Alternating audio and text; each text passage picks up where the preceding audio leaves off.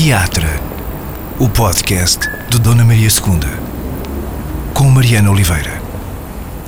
Novo episódio do Teatro, desta vez à conversa com o Miguel Damião, uh, ator em teatro, cinema, televisão, ex-repórter fotográfico, ex-aspirante a economista, por um breve período.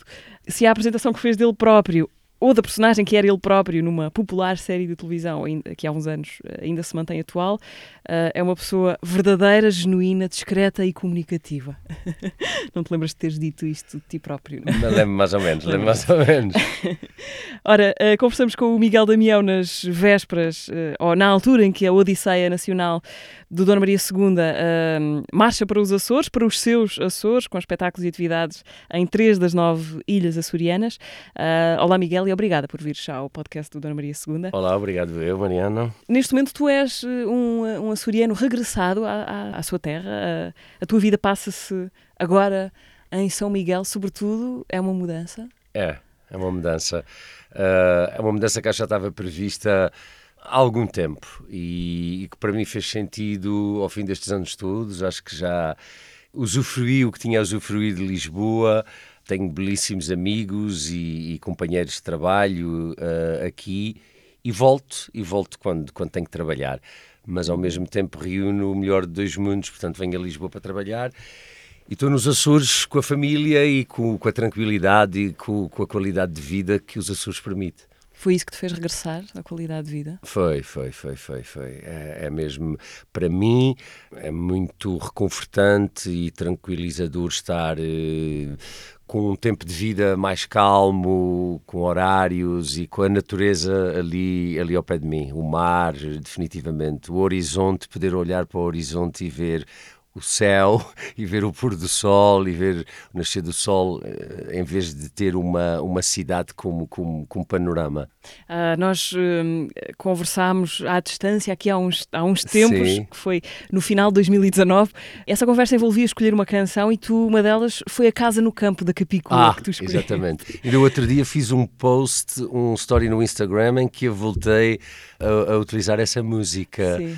Sim, essa música faz-me todo o sentido. Pois, é uma canção que fala muito de, de, de pequenos prazeres da vida, Exato. não é? Da casa, dos animais, acho que da lareira, do cultivar o que é. Eu, eu, eu, eu, tenho, eu tenho agora um, um, um hotel nos Açores com a minha irmã, que era, era, era a antiga estalagem dos meus pais, que depois uh, os meus pais estavam muito à frente no tempo, o turismo não era o que é agora nos Açores, aquilo depois abriu falência, teve oito, quase nove anos à venda, não é? E por sorte ninguém comprou, e eu e a minha irmã e mais um sócio voltamos a adquirir aquilo que sempre foi nosso, porque aquilo está inserido numa quinta de, dos meus avós paternos há quase 200 anos, com estufas de ananases, hum. um laranjal do, do, início do século XIX, eh, bananas, etc. E eu, como tenho eh, esse, esse, esse hotel agora com a minha irmã, também dou ali uma ajuda e uma coisa que eu gosto muito é, é a jardinagem. Já aqui em Lisboa tinha uma casa com um pequeno jardim que fui eu tudo que fiz, porque o jardim estava em mato quando eu cheguei àquela casa e, e plantei coisas. E o outro dia estava a comer papaya lá nos Açores que eu, que eu plantei. Isto é um, é um sabor e é, tem, tem um significado, é ótimo. Estás a, estás a comer aquilo que tu plantaste. Portanto, agora és também um empresário da, da hotelaria.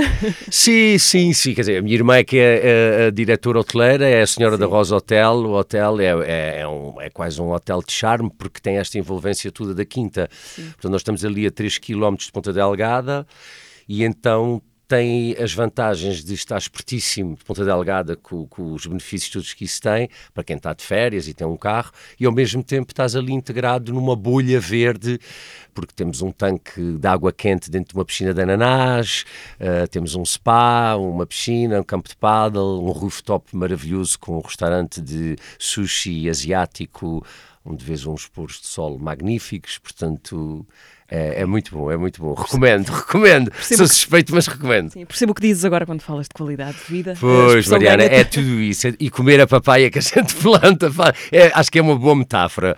Comer a papaya que a gente planta explica, explica o que é que é esta questão da qualidade de vida. Mas, mas deixa-me perceber então se esse sítio, essa quinta, Sim. Eh, era um espaço da tua infância, por exemplo, ou não? Era, era, ah. era, definitivamente, era mesmo. Era a casa dos meus avós paternos e, e, é uma casa senhorial muito an antiga, com esta quinta enorme, onde eu passava, uh, olha, no verão, uh, os três meses de férias, não é? Quando era miúdo, os meus pais deixavam-me lá e eu depois nem sequer queria mais voltar para casa uh, dos meus pais. Eu passava praticamente os, os, três meses de verão nessa casa. Os meus primos de Lisboa iam para lá, portanto aquilo era tudo um rebuliço familiar. Tens uma família grande, numerosa, portanto havia muitos primos ali a brincar. Tenho muito maior do lado da minha mãe. Okay. A minha mãe tem seis irmãos, portanto imagina isso tudo multiplicado por tios e Sim. tias e primos. Quando nos juntamos somos logo praticamente 30. Okay. Natal. E os natais são... É junta-se. É, junta é, isso, é isso, é isso mesmo. Uhum. É.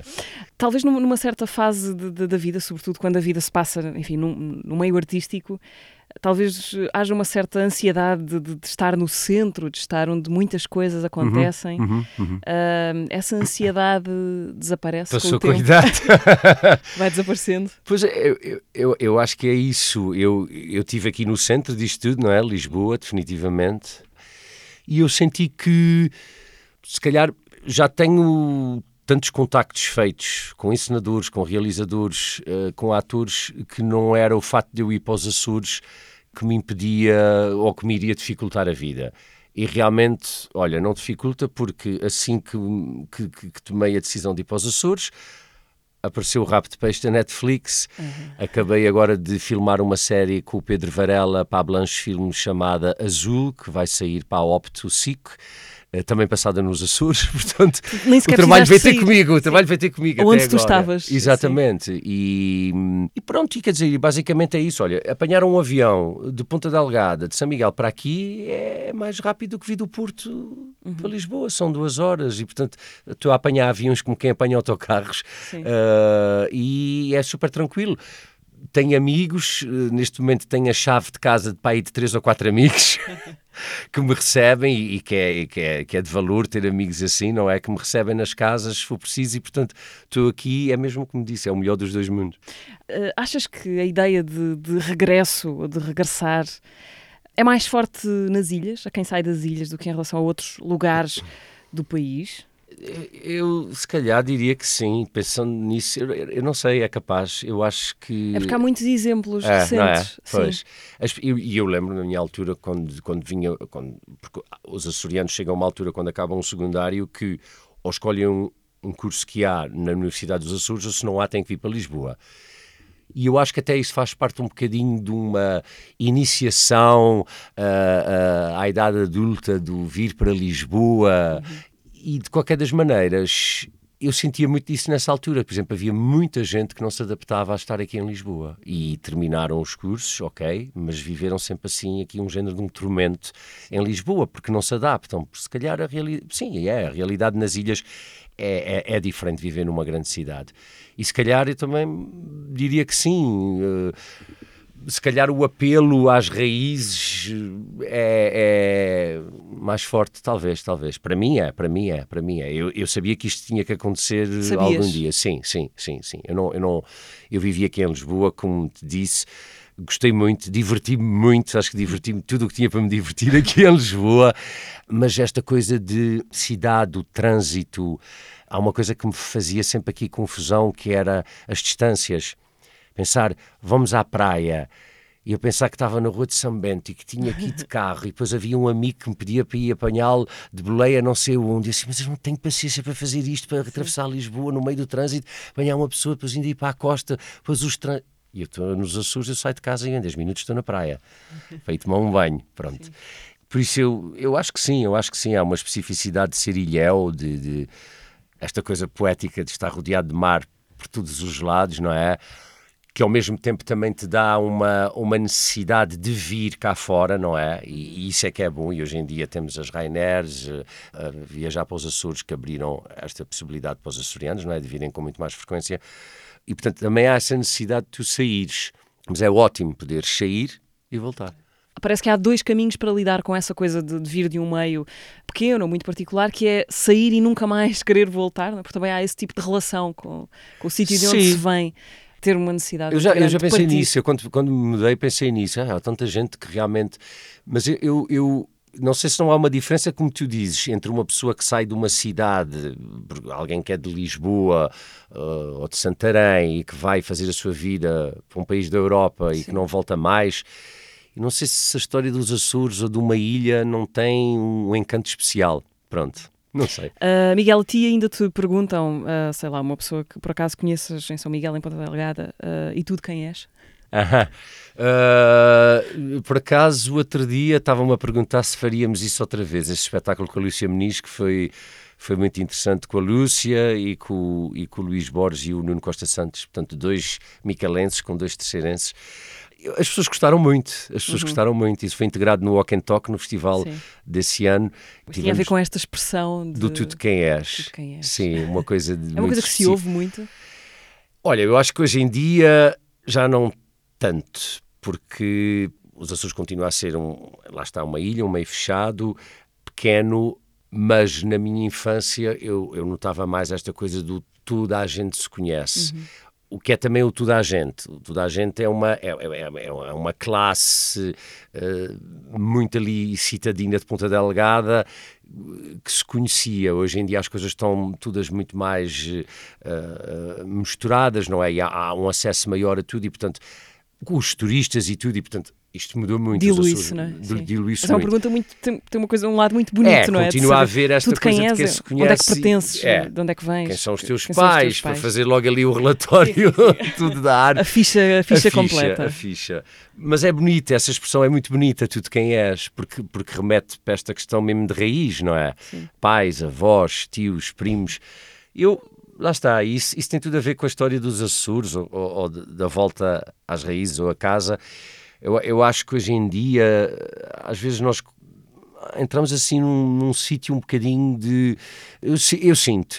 De, pá, também agora qualquer coisa que eu diga, eu digo assim, ah, porque isto se calhar também é da idade. Mas eu, eu, sinto que às vezes há um bocadinho uma falta de reconhecimento uh, de onde tu vens, mesmo às vezes em coisas de trabalho, como se de repente se fizesse uma cisão muito concreta com o passado, ou com quem se trabalhou, com quem se estudou, com quem se aprendeu. E eu acho que mesmo esta questão da aprendizagem, seja na vida, seja no trabalho, eu não consigo distanciá-la das pessoas que estão para trás de mim. Eu acho que aprender é, é, a atitude mais humilde que tu podes ter na vida, assim como eu acho que ensinar é das, é das, das atitudes mais nobres que pode haver mesmo que não seja um, um ensino académico, Formal, que seja um ensino de vida em que tu estás uh, despretensioso em relação a isso e inconscientemente estás a passar conhecimento às outras pessoas. E, portanto, eu gosto muito, acho que sou uma pessoa muito atenta e muito disponível e, e, e se eu pensar nestes anos todos como ator, eu aprendi imenso a ver os meus colegas, as minhas colegas atrizes, os meus colegas atores, com os ensinadores com quem, com quem trabalhei. E depois há também o outro lado da sabedoria familiar, que eu acho que é óbvio que uma pessoa que tem mais anos de vida tem mais experiência, tem pelo menos alguma coisa. Tu até podes uh, pôr na tua balança e decidir se está certo ou se está errado ou o que é que te convém. Mas há ali, há ali, uma, há ali uma experiência para ser ouvida e para, e para te passar, definitivamente. Eu acredito muito nisso e valorizo muito isso. Valorizo muito isso.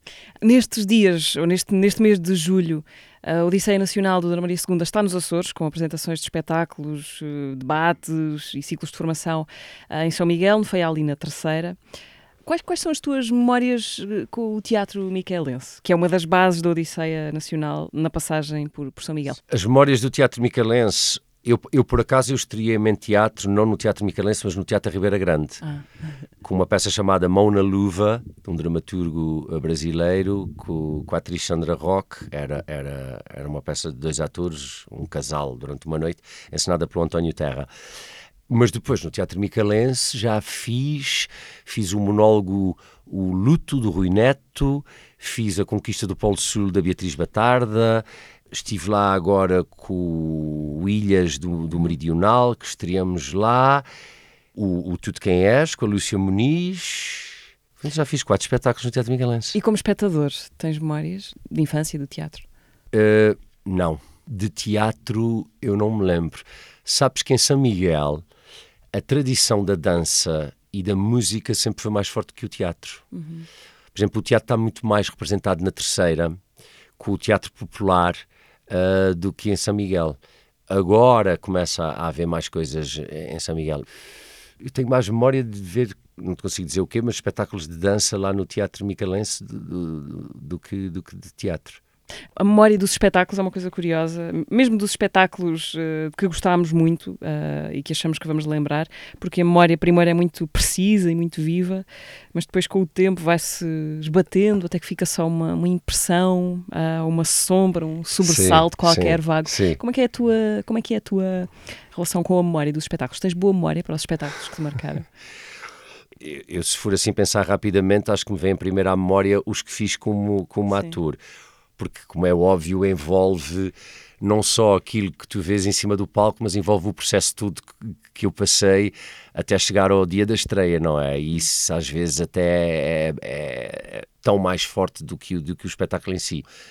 Um processo de teatro, de, de, de ensaios, é, é, é uma mini-vida, é uma mini-vida, aquilo tem princípio, meio e fim, a gente acho que nasce, cresce e morre com, com um processo de, de ensaio de teatro eu, eu tenho em miúdo, lá está, estavas-me a perguntar nos Açores, não tenho, mas como eu vinha todos os anos a Lisboa com os meus pais, a minha mãe levou-me desde muito miúdo à Comuna, ao Teatro da Comuna, e eu tenho memória de, não, não sei dizer nomes nem nada, mas tenho memória de ver espetáculos na Comuna, assim como tenho memória de ir ao cinema aqui em Lisboa e de ver o Bambi.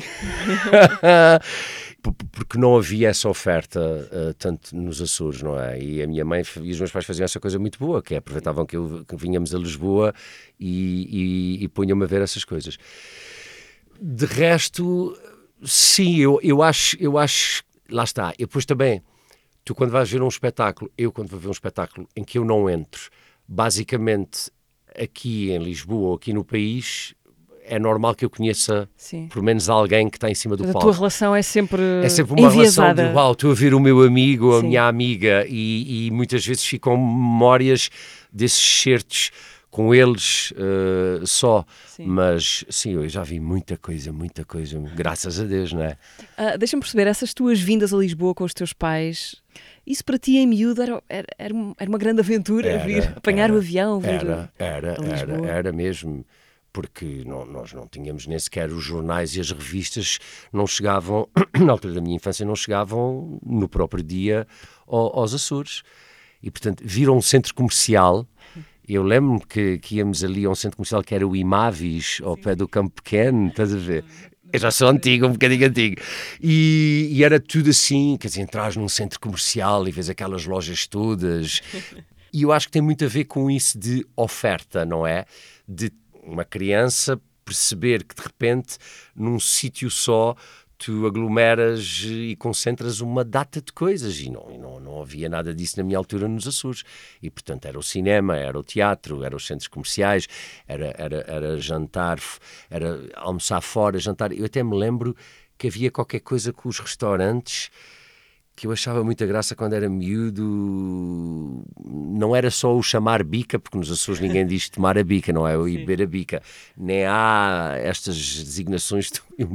Estes anos todos que eu tive em Lisboa, se tu me perguntares o que é um abatanado, o que é um café pingado, eu não te sei dizer, porque eu só tomo café. E, Pedes não... um café, simplesmente. Sim, pedes um café. E não é essa terminologia, Sim. nunca houve nos Açores, estás a ver, só para dizer. Então, eu acho que até isso, até isso eu achava graça de vir aqui a Lisboa e sentir essas coisas todas. Miguel, há, há pouco tempo, no ano passado, 2022, início, início do ano, aconteceu-te fazer um espetáculo que, que, que, acontece naquela zona rara, acho eu, em que um projeto artístico atravessa de forma muito clara a biografia e a geografia dos atores e do ator que tu és, no caso, o espetáculo Ilhas, já falaste dele, uhum. encenado pelo Miguel Seabra, uh, uma criação do Teatro Meridional, uh, que esteve na Sala Garrete Dona Maria II, mas esteve também na estreia no, no Teatro Micaelense, a estreia foi lá. era um espetáculo um, sobre os Açores, ou inspirado nos Açores, com, que envolveu um período de residência lá. Sim. É possível contar os Açores num espetáculo. Ainda por cima um espetáculo quase sem palavra, não é? Como exatamente, era, como era exatamente, o Ilhas. exatamente. Quem tinha a palavra era eu e o David Medeiros. Que eram os únicos açorianos. Os únicos açorianos. Tínhamos ali uma disputa muito acesa com a pronúncia. É difícil, é difícil. É difícil por um... Mas o meridional também já está habituado com essa questão das regiões, do para além do Tejo, Sim. por trás dos montes. O espetáculo fazia parte de um ciclo chamado uhum. Províncias. E que vai continuar agora, porque Sim. estão a ensinar sobre o Algarve. Sim, foi inspirado no, no, nos Açores e é sempre, lá está, o processo deu pano para mangas, porque falar sobre isso, não é? O que é que é essa questão do ser ilhéu, o que é que isso te traz, o que é que isso te acrescenta de ser ilhéu, o que é que é isto de estar rodeado de mar por todos os lados e haver essa claustrofobia que, que tem um lado um bocadinho sufocante, mas ao mesmo tempo eu acho que também te põe, esta questão do ilhéu te põe muito virado para ti, não é? Uhum. Porque olhas para a frente e, e, e, é o infinito e se, portanto se calhar então voltas para ti próprio. exatamente e depois esse infinito é como se fosse um espelho não é volta Sim. para ti uhum. uh, que bonito que isto está Mariana então um, tu, e, tu e o David Medeiros eram os únicos eram os únicos açorianos, no, no elenco o vosso papel uh, no, no, processo de construção do espetáculo foi diferente, presumo. Claro. De certa forma, conduzir o elenco no resto, o resto do elenco na descoberta ou na compreensão uh, da realidade que o espetáculo queria usar uhum, como matéria-prima. Uhum, Qual é que uhum. foi o vosso papel? Sim, foi esse. Foi, foi, foi, eu acho que foi muito, a certa altura, de guias, não é? Hum porque o Meridional também fez uma residência não com os atores antes de tudo isto, Miguel, a Natália e outros elementos da equipa, de recolha de informação e depois quando nós chegamos, os atores e eu e o David, entramos fomos guiando um bocadinho algumas, sei lá, ideias mais generalizadas ou, ou por outro lado a especificar muitas coisas. Mas a certa altura depois eu acho que a coisa se abriu ou generalizou dentro de cada ator, dos outros intérpretes do espetáculo, sobre muito isso do que é, do que, é que será para ti como indivíduo, uh, seres uma ilha, não é? Uh, estares isolado. acho que os outros intérpretes rapidamente perceberam nas improvisações. O Meridional trabalha muito com essa metodologia da improvisação e, portanto, sim, acabamos por ser todos, depois todos integrados nessa. O que é que achas que é mais difícil de fazer compreender a quem é de fora e não conhece as ilhas? Eu acho que é uma coisa que lá está. Uh, olha, é, é, é, uma tentativa de explicação que, que, também está sempre aqui envolta numa bruma para, para, ir buscar mais uma, uma característica das ilhas, que é uma coisa que, que a gente tenta definir e que se calhar não consegue bem e que realmente só quem a vive é que acaba por perceber bem o que é que é isso, não é? Uh, eu tenho pessoas, amigas, conhecidas, uh, que vão lá e ai, não, não imagino o que é que seria estar aqui uh, fechado, o inverno tudo e não poder sair. Porque é curioso porque o isolamento existe em muitos outros sítios que não estão rodeados de mar por todo o lado, mas de alguma maneira. Pois, mas tu podes pegar no carro Sim. e ir a qualquer sítio. Às vezes ali... não podes, não é? Ou seja, a possibilidade pois. existe em teoria, mas se tu fores aqui para aldeias muito remotas Sim. do centro do país, serra, não é? Sei lá. Pois olha, não sei, Mariana, é, é Antero de Quental falará sobre isso melhor do que eu. a Natália Correia também. Uh, todos estes grandes vultos da, da literatura que, eu acho que também é, é, é, é significativa ver estes, estes, estes mestres da, da, literatura, Natália, o Vitorino, o Anterna, é? eles, uhum. lá está, estão imbuídos ali de qualquer coisa, não é? Estão imbuídos desta... São ilhéus, por alguma razão, não é? Todos eles. E são mesmo grandes, grandes vultos da literatura portuguesa. Uhum. Eu comecei ali no início com uma referência à tua apresentação no, no último a sair. Sim, um, eu percebi que era do onde, último a sair. Onde tu eras o açoriano. Uh, ora, o que acontecia na série, que era um, uma espécie de meta-reality show, era que, que ninguém compreendia a tua personagem não necessariamente por causa do sotaque, embora também acontecesse, mas eh, muito por causa das expressões, Sim. de expressões locais que, que quem não é açoriano terá muita dificuldade em descodificar. Uh, isso foi um trabalho teu sobre o guião que te foi entregue? Sim, foi. Uh, o Bruno, quando me ligou e me convidou, a ideia inicial era uh, a de realmente não se perceber. E como nenhum deles, dos guionistas, uh, sabia uh, escrever, obviamente, com as expressões, e o que eu disse ao Bruno foi: olha, eu acho que isso pode ficar um bocadinho ofensivo para os açorianos, eu, eu estar aqui a carregar tanto, tanto, tanto na pronúncia e não se perceber nada. Acho que é mais interessante que eu ponha expressões açorianas, os açorianos vão todos perceber Uhum. e os continentais não. E, portanto, os açorianos ficam numa posição Ficam a su- ganhar, a ganhar. E, e- e foi, e foi esse o desafio e acho que, que foi uma, uma ótima aposta. Até porque depois, no último a sair, há uma altura em que eu bato com a cabeça e que perco a pronúncia, mas estou a dizer coisas completamente sem nexo. E, portanto, meto palavras incríveis misturadas e não se percebe nada na mesma. Portanto, há esse volte-fase. Sim. Isso foi, uma, hum, isso foi uma descoberta tua também quando saíste de São Miguel para vir, para vir estudar para o continente. Perceber que, que as expressões que tu tinhas ouvido a tua vida toda hum, não eram percebidas por toda a gente. De certa maneira, isto acontece com todas as regiões, n- não é necessariamente Ah, específico. e agora, hoje em dia, essas expressões estão muito mais generalizadas e já são de conhecimento comum. Aliás, vazam a, a Visão, a Sábado, têm feito reportagens por causa do turismo e muitas delas trazem logo pequeno léxico açoriano e tens as expressões lá, lá agora com o Rap de Peixe, outra vez da Netflix também. Há uma data, já é mais conhecido, já é mais Sim. conhecido. Rabo de peixe, vamos lá então a rabo de peixe. Sim, mega sucesso do momento. É verdade, tu fizeste parte, fazes parte do elenco desta grande produção portuguesa para a, para a Netflix, ah, realizada por um açoriano também, o Augusto, O Augusto Fraga, Fraga. Onde estás também com o David Modesto, que agora, Exatamente. na- por causa do, do Ilhas. Bom, a série tem tido muito sucesso e, portanto, como todas as coisas que têm muito sucesso, também tem estado exposta a opiniões. Obviamente. diferentes. Obviamente. Tem havido imensa discussão sobre isso, os méritos da série versus o que é que a série não faz, Uhum. a questão do sotaque, Uhum. ah, da representação das pessoas, da representação da pobreza, enfim. O que eu queria saber é como é que tu, ah, um açoriano nos Açores, ah, tem recebido estas discussões, opiniões, reações pós-estreia de Rabo de Peixe. Eu, te- eu tenho recebido muito bem. Ahm, aliás, eu, eu tive em Rabo de Peixe nas festas do Espírito Santo há, há um mês atrás com o próprio padre de Rabo de Peixe atual. o, o- o- o- eu estava a jantar lá no meu hotel no restaurante e o- houve um senhor que se levantou e que me veio dar os parabéns e disse eu é que sou o padre de Rabo de Peixe. Eu disse, sério? Uau! Portanto, é assim, à altura em 2001 não era este padre Sim, que veio sim, ter sim. comigo, porque eu acho que o, o padre de 2001 ah, está vivo, mas está aqui com alguns problemas de saúde, mas está noutra freguesia, segundo me consta.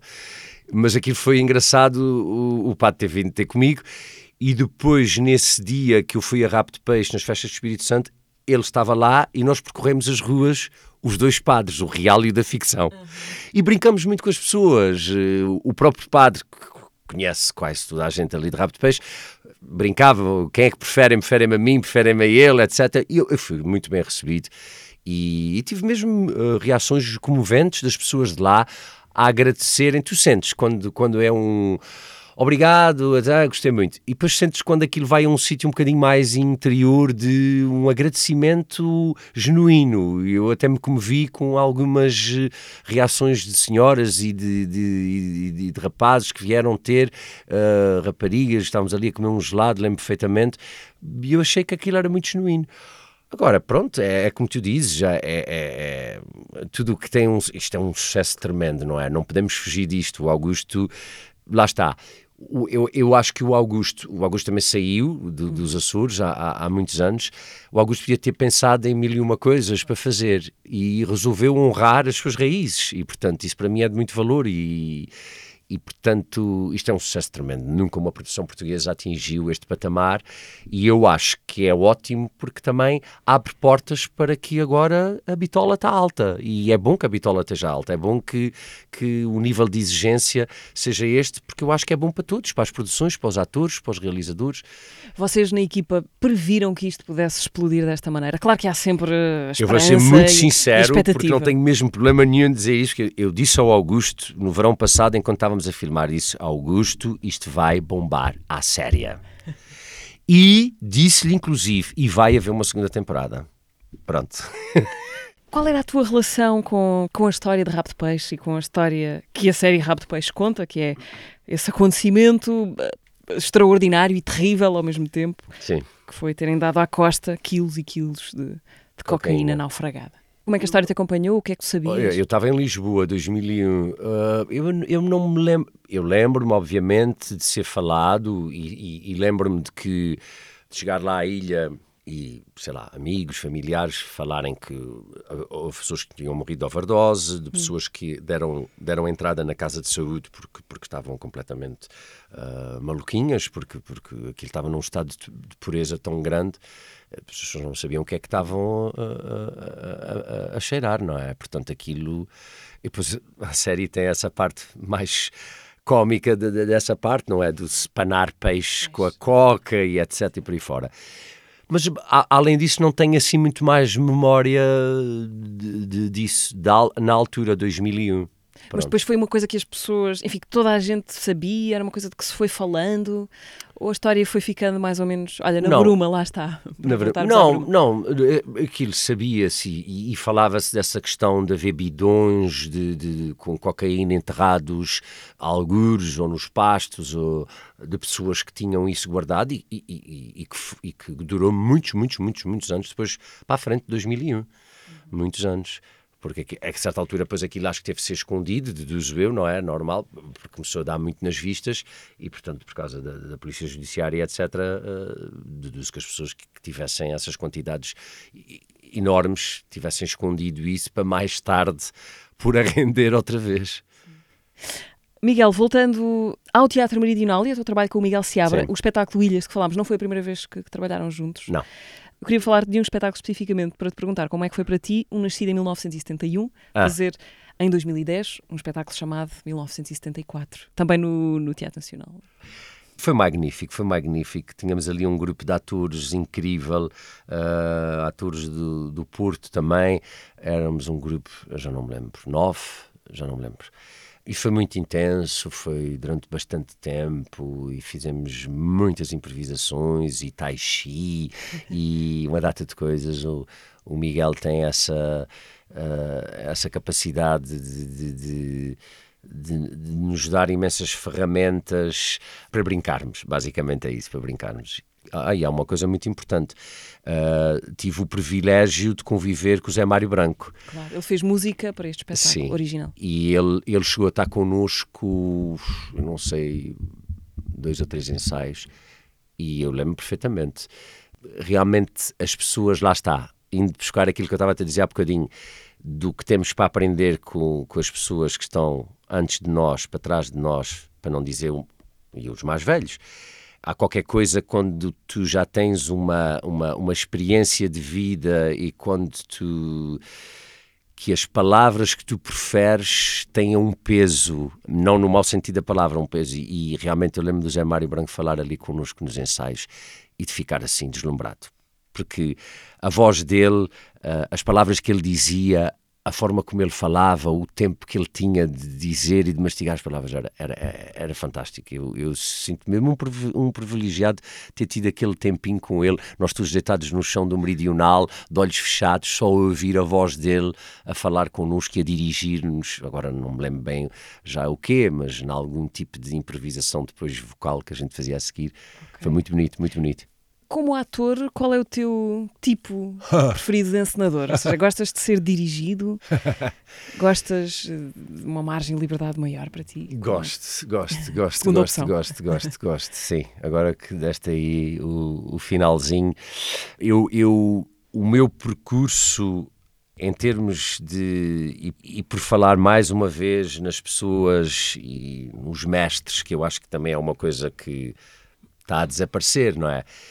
Eu começo com o Teatro da Garagem, ainda no segundo ano do Conservatório, e portanto com o Carlos Pessoa, onde trabalhei vários anos, e depois vou para o Meridional. E o Carlos Pessoa e o Miguel Seabra têm uma, uma indiscutivelmente um, um, um peso muito grande na minha formação como ator. Mas também são dois encenadores eh, bastante distintos um do outro. E eu, mais uma vez, sinto-me um privilegiado porque acho que fui e consegui beber uhum. dos dois. E se tu me perguntares hoje em dia, eu, eu acho que.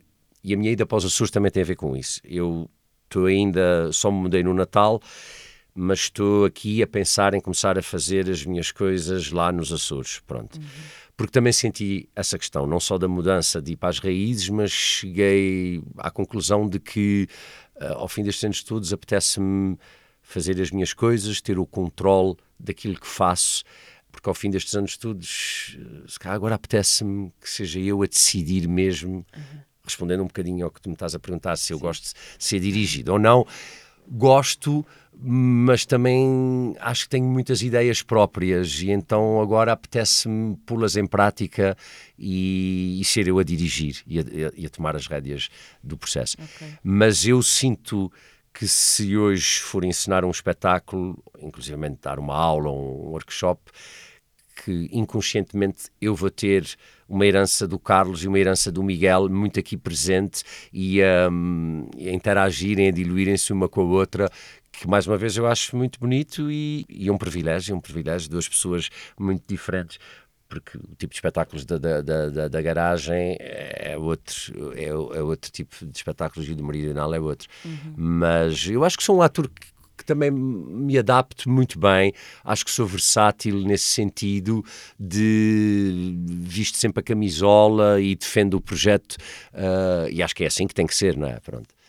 E esses teus impulsos uh, criativos agora que estás nos Açores, Passará por quê? Por escrever, uh, por pegar em é, textos? tem que ser, tem que ser ah. por isso. O, a escrita é uma coisa, eu sou um bocado preguiçoso, eu tenho uma data de coisas começadas em blocos de notas aqui no telemóvel que depois não estão desenvolvidas.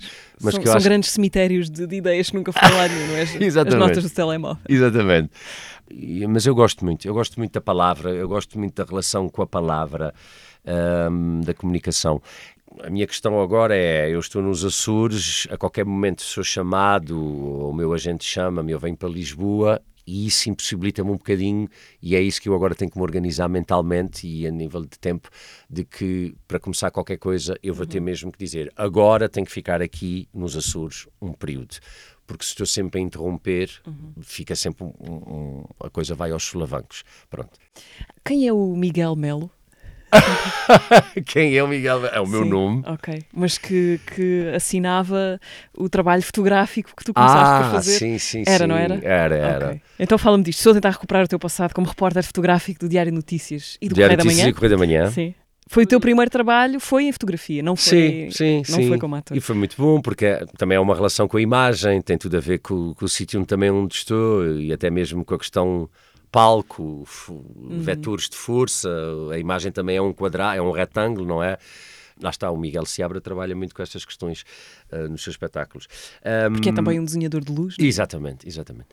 E eu aprendi imenso, porque eu apanhei a passagem do analógico para o digital naquela altura. Lembro-me perfeitamente que, que, que, eu não tinha o material que, que tinham os profissionais todos, e principalmente para fazer os, os, trabalhos da noite, teatros, espetáculos, era preciso as teleobjetivas e etc. Não tinha nada disso. Mas como a malta dos jornais basicamente era tudo casado com filhos e, e se pudessem não faziam os trabalhos da noite ficavam para ti emprestavam-me o material e eu ficava eu vi eu vi concertos eu fiz concertos de Pearl Jam uh, Grace Jones uh, Sting uh, aquilo era uma, na altura, não sei se ainda é assim, portanto, os, Ficavas no fosso, entravam é? no fosso. uh, tipo três primeiras músicas e depois eu entregava o, o, saco ao segurança e ficava dentro do fosso a assistir o resto do espetáculo. O resto, teatro, os, os ensaios de, de, de, de, teatro eu fazia aquilo tudo e adorava. Fotografaste adorava. atores antes de seres tu próprio, de fazeres tu ideia de que ias Exatamente, lembro-me de ir ao antigo Teatro Aberto, ainda do outro lado da Praça de Espanha, fotografar a Catarina Furtado. Uh, já não sei quem, só tive olhos para a Catarina Furtado. Mentira. Mas, mas, olhavas para os atores e, e, e, aí começou a despertar a semente que também querias fazer aquilo ou já vinha de trás? Onde é que nasce mais ou menos aí a tua vocação uh, que depois te fez derivar para, para a escola de cinema? Eu, cada vez que me fazem ou essa pergunta ou que me tocam nesse assunto, eu, eu tento ir mais para trás e isso começa a pensar o que é que é essa coisa de. de, de...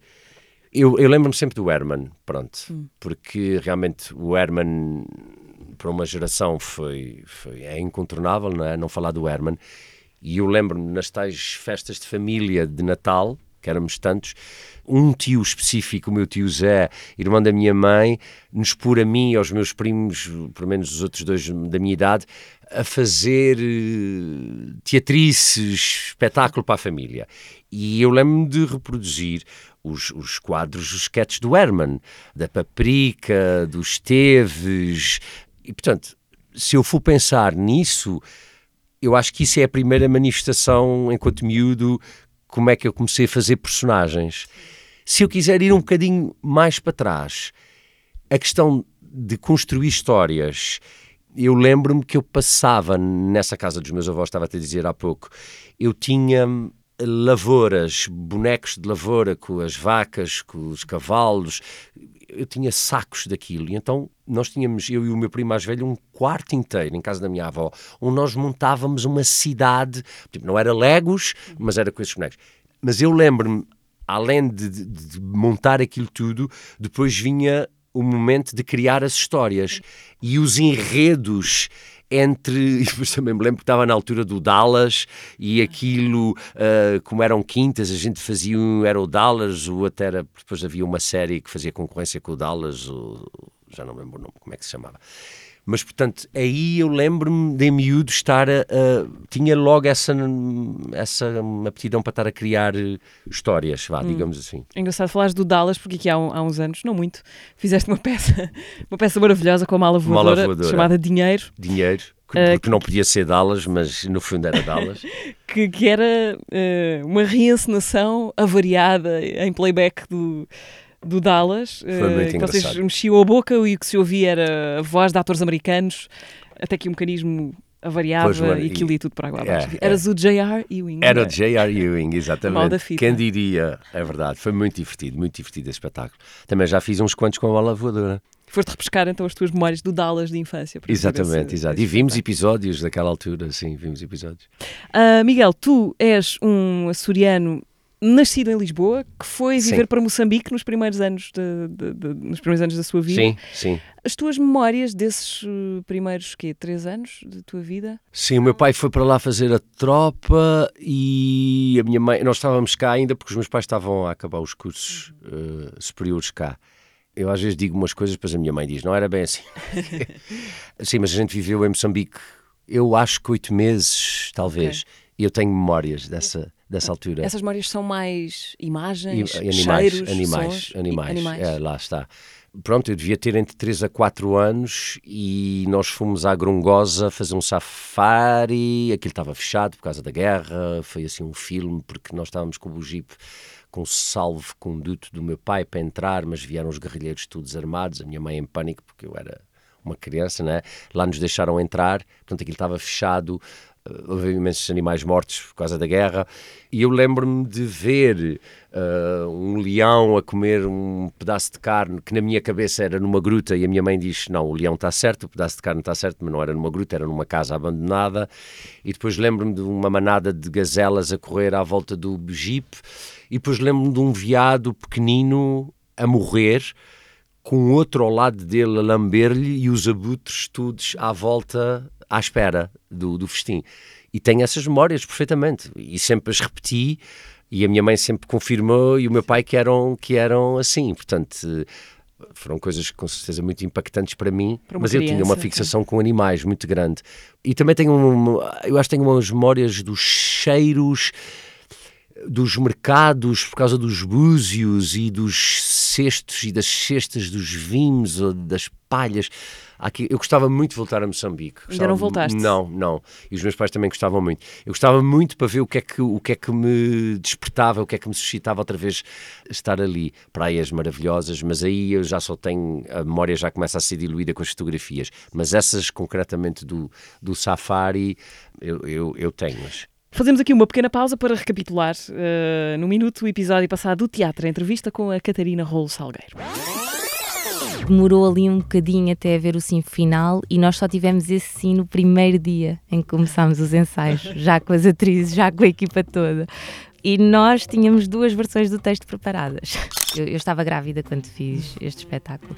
E então havia assim uma espécie de coisa maior que se sobrepunha a tudo. Ter uma companhia é como estar num casamento ou numa relação. Porque muitas vezes as pessoas já disseram 30 vezes, pá, não deixes a louça suja no lavatório e a outra pessoa vai continuar a deixar. Eu nunca tinha pensado, se calhar, tão seriamente nesta questão das horas que nós passamos, de facto, a trabalhar ao longo de um dia e ao longo de uma vida, como depois de ter sido mãe. Dessa escola, que na verdade não é uma escola profissional, é uma escola normalíssima, Uh, mas que tinha um grupo de teatro às quartas e sextas-feiras. Nós íamos para lá e éramos as pessoas mais felizes daquela escola secundária. Eu, gostava de ser atriz, queria ser atriz, e houve um momento da minha vida em que comecei, lá está, a ganhar mais consciência e ficar com certo pudor ou vergonha de assumir esse desejo. Eu acho que se não fosse atriz seria, sei lá, hospedeira de bordo, andava sempre a viajar, fazia assim coisas também. Episódio passado do teatro, a conversa com a Catarina Rolo Salgueiro. Podem ouvir no Spotify, YouTube, SoundCloud, Apple Podcasts e Google Podcasts. Olha, há aqui no podcast um momento em que eu trago uma pergunta gravada por alguém. Vais ouvir a, a- a pergunta que te faz o Bruno Uca, Ok. que entra também, que fez contigo o espetáculo Dallas. O Dallas, O Dallas sim. não, o Dinheiro, não é? De que O falámos. dinheiro. Foi aí que se conheceram ou não? Não, Já não, tinham- não, não. já se E não foi só esse que fizemos nós na mala voadora. O primeiro espetáculo que eu fiz na mala voadora, o single, acho que era single, ele também entrava. Não, mas eu conheço o UCA do conservatório. Ah, o UCA estava um, altura, ano à frente, na turma à frente, portanto, eles, quando eu entrei eles estavam no segundo ano, penso eu. Portanto, conhecemos desde aí, sim, Uhum. Porque sim. tu já foste fazer o conservatório depois, Tardinho. depois já estás a trabalhar como, como ou não? Não, não, não, não. Ah. Quer dizer, sim, eu quando estava no Correio da Manhã como repórter fotográfico, abriu aqui em Lisboa uma coisa chamada Arte 6, que era de uma atriz brasileira, Thaís de Campos, que ela abriu um curso de representação técnicas de, de, de câmara. Eram dois anos. Uh, que foi um curso que fomos estrear uma data, foi que eu conheci, fui eu, fui o Bruno Nogueira, a Margarida Villanova, a Inês Castelo Branco, estávamos lá uma data de malta Ok. conhecida. E quando eu terminei esse curso de dois anos, comecei a fazer castings, fui fazer o Olhar da Serpente, Morangos com Açúcar, os primeiros de todos, e de repente faço essa estreia nos Açores que te falei da Ribeira Grande com o António Terra, porque o António Terra era um professor brasileiro desse curso da Thaís Campos, da Arte 6. No meio disto tudo há uma, há uma audição que abre no Teatro Aberto para o, o Bubo e a sua mulher esta noite na Pancomédia, do Boto Strauss. Eu fiquei, fiz esse espetáculo e como era um elenco enorme, João Reis, Ana Brandão, a Carla Chambel, o Vitor de Andrade, o Tiago Barbosa, o André Nunes, éramos imensos. Quando terminou o espetáculo, eu achei que uma data deles tinha conservatório, tinha curso, e eu pensei, ah, falta-me aqui qualquer coisa. E então fui fazer o conservatório, já com 32, uh, já não me lembro. Então, pergunta-te o, o Bruno Uca. Vamos a isso. Há uns valentes anos atrás, tinha eu acabado de chegar a Lisboa, estava ainda no conservatório e num dos primeiros espetáculos que eu vi, um monólogo na Casa da Comédia, ouvi esta frase que me marcou imenso e que nunca me saiu da alma e dizia: Ser ilhéu é isto, morrer de sede, rodeado de água por todos os lados. E fez muita ressonância essa sede infinita, apesar da imensidão de água. Então eu pergunto-te, meu Açor, Que essência, que característica de seres ilhéu achas que mais se imprime na tua arte? Que mais trazes contigo? Muito bem, muito bem. Entalaste-me, Olha, eu, eu acho que é um bocadinho aquilo que a gente estava a falar há bocadinho, Mariana. Hum, morrer de sede, rodeado de água por todos os lados. Eu, eu acho que tem a ver com. É, é, é bonita esta contradição de, de teres falta de uma coisa que uhum. está ao teu dispor, ao, ao teu alcance constantemente, não é? Uhum. Precisas disso para viver, mas também a falta disso uh, é que te faz viver. É como se fosse uma busca incessante, porque também talvez a água que te rodeia nunca é suficiente para satisfazer a sede. Isso se calhar tem a ver com uma coisa, se calhar, se calhar não, minha também, de uma insatisfação constante, desde que essa insatisfação seja com tapês e medida, porque senão também passa a ser uma coisa muito uh, vá, não saudável. E essa insatisfação constante acho que é o motor de, de, tudo aquilo que nos faz também querer um, aprender, evoluir, continuar. E nesta questão de ser ator, tem muito a ver com isso, não é? Porque, como também estávamos a dizer há bocadinho, são pequenas vidas ou minis vidas. Uhum. Há sempre um recomeço, há sempre um, um, desejo de uma coisa nova. Eu sinto muito isso, eu sinto muito uh, a adrenalina de receber um texto novo nas mãos. É uma coisa fantástica. Pela primeira vez começar a ler e perceber qual é o personagem que vais fazer e as discussões todas que vai haver sobre isso e as ideias do que é que tu vais fazer. Noites logo mal dormidas, porque vais para a cama e começa-se logo, a tua cabeça começa a bombardear com uma data de coisas. E com aquilo que a gente estava a falar há bocadinho, que eu acho que é como tu tens o mar e essa água à tua frente infinita, isso devolve-te como espelho e, portanto, tu, tu, tu, estás sempre com esse infinito uh, dentro de ti, com essa busca, com, essa, uh, com esse questionamento de, de, de, onde é que vais, um, o que é que tu queres, uhum. como é que eu avanço. E acho que, acho que tem a ver com isso. E insatisfação também é uma espécie de sede, não é? Exatamente, por isso é que eu acho que, que está tudo certo. Sim. Uh, Miguel, há algum sítio dos Açores e da tua ilha de São Miguel em particular que tu uh, deliberadamente não incluís na, nas listas de sugestões turísticas quando te as pedem? justamente para que esse sítio não deixe de ser uh, um sítio especial e desconhecido. Mas agora queres que eu diga? Podes, eu só perguntei não, sim ou não. Sei. Olha, eu, eu, eu, eu também tenho uma relação com esta questão do turismo precisamos, mas depois ao mesmo tempo as pessoas locais que vivem nos sítios também sentem muito esta questão, não é? De uma certa invasão no teu dia a dia, no teu cotidiano. Nos Açores, eu acho que há uma questão hum, delicada, que é a natureza e o ambiente, não é? Uhum. E com a consciência que temos neste momento das alterações climáticas e, e da, da preservação que temos que ter, acho que é um cuidado que os governantes têm que ter nos Açores para preservar e é muito simples tu percebes que um ilhéu de Vila Franca está, e acho que este verão até está mais reduzido ainda. Só podem ir uh, eh, 300 pessoas por dia, de que um grupo de golfinhos como acho que também acontece agora no Algarve, que acho que agora já não, já não estão a permitir mais licenças de barcos, não pode ter mais de 3, 4 barcos à volta de um grupo de golfinhos, porque não se estressa os animais.